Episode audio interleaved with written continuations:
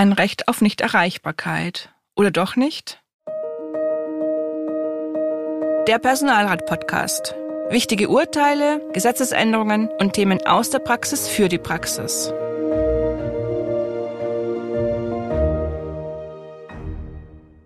Hallo und herzlich willkommen zur heutigen Podcast-Folge Der Personalrat.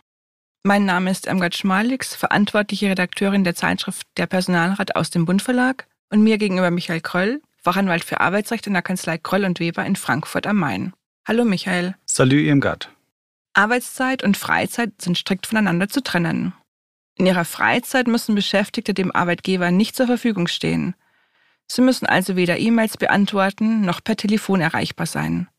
Pauschal gesagt, sie müssen nicht auf Anfragen des Arbeitgebers reagieren. Eine Ausnahme davon besteht etwa, wenn unter Mitbestimmung des Personalrats Rufbereitschaft angeordnet ist. Doch müssen auch Beschäftigte, die nicht in Rufbereitschaft sind, in ihrer Freizeit Änderungen der ursprünglich vereinbarten Arbeitszeit zur Kenntnis nehmen? Hierüber hat das Bundesarbeitsgericht, Aktenzeichen wie immer in den Shownotes, am 23. August 2023 entschieden. Umstritten war, ob der Arbeitnehmer verpflichtet ist, eine SMS des Arbeitgebers, mit dem dieser die Arbeitszeit für den kommenden Tag konkretisiert, in seiner Freizeit zur Kenntnis zu nehmen. Worüber musste das Gericht entscheiden, Michael? Ein Notfallsanitäter machte die Gutschrift von Arbeitsstunden auf seinem Arbeitszeitkonto geltend. Was war passiert? Der Arbeitnehmer war für den 8. April in einem sogenannten unkonkreten Springerdienst eingeteilt. Am 7. April hatte er frei.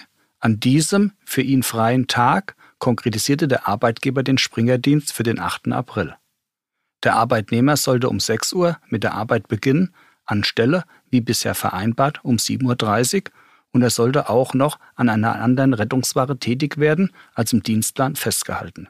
Diese beiden Änderungen teilte der Arbeitgeber dem Arbeitnehmer per SMS am 7. April mit.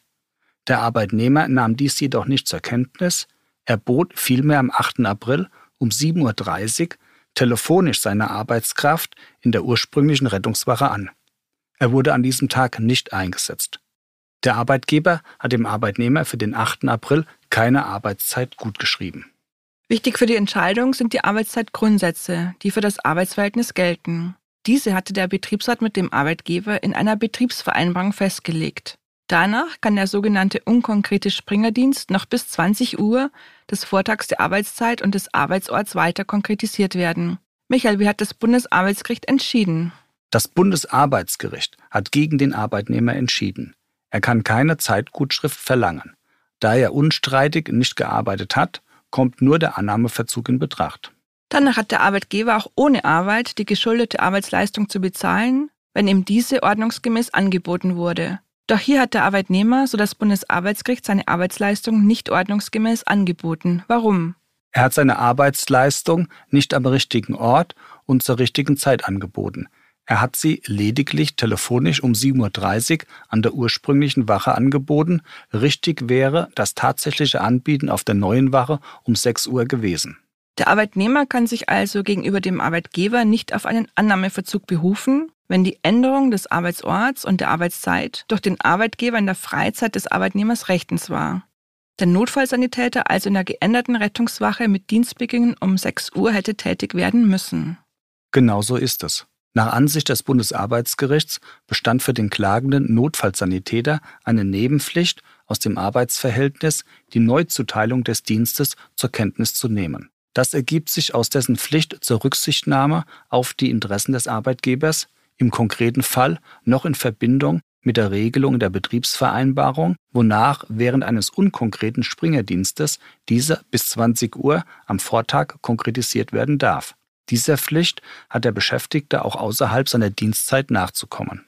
Nach 241 Absatz 2 Bürgerlichem Gesetzbuch ist jede Partei des Arbeitsvertrags zur Rücksichtnahme auf die Rechte und Interessen des Vertragspartners verpflichtet.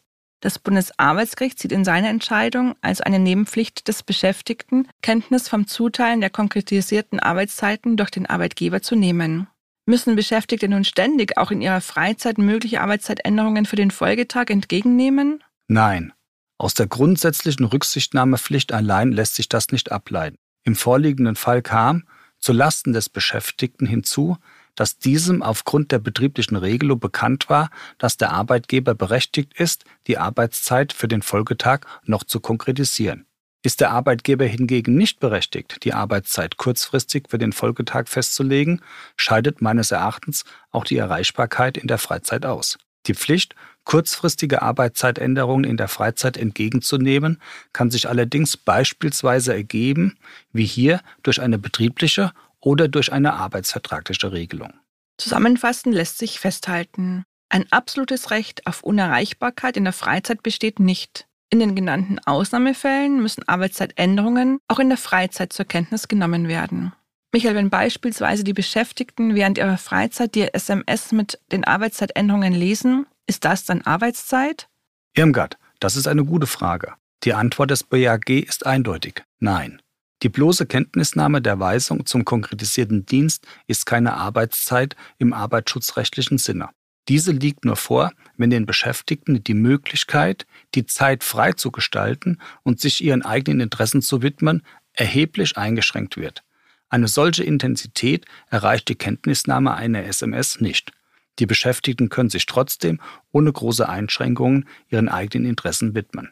Eine wichtige Frage, ist die Entscheidung auch auf Beschäftigtenverhältnisse im öffentlichen Dienst übertragbar? Ja, die Rücksichtnahmepflicht gilt auch hier.